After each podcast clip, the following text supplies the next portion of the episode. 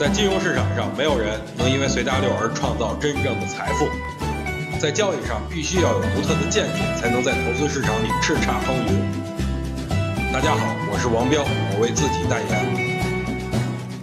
今天题材股全面开花，创业板和中小板放量上攻，主板也温和的放量。今天最积极的变化就是创业板和中小板指数站上了二十一日均线，代表主力主动给最近一段时间买股票的投资者解套，这说明主力志在高远。今天市场啊出现普涨的格局，但是大家不用担心，底部还没有夯实，不可能直接涨上去。如果快速上涨，那说明是短期反弹而已，反而后边还有大跌。但是如果反复震荡，底部逐渐抬高，这样上涨才。才是有基础的，所以如果明后两天大盘回调，大家依然可以低吸股票，不过仓位别一下就打满，缓慢分批的建仓才是底部最好的建仓方法。近期啊，大家可能不知道该关注哪些概念，今天我就跟大家说一个吧，那就是壳资源。原本注册制和战略新兴板要推出的话，壳资源那将是垃圾。但是注册制推迟，同时删除战略新兴板，这个消息完全是对壳资源的一大利好。很多中概股回归不可能再去排队上市了，所以近期壳资源可能成为炒家们。眼里的香饽饽。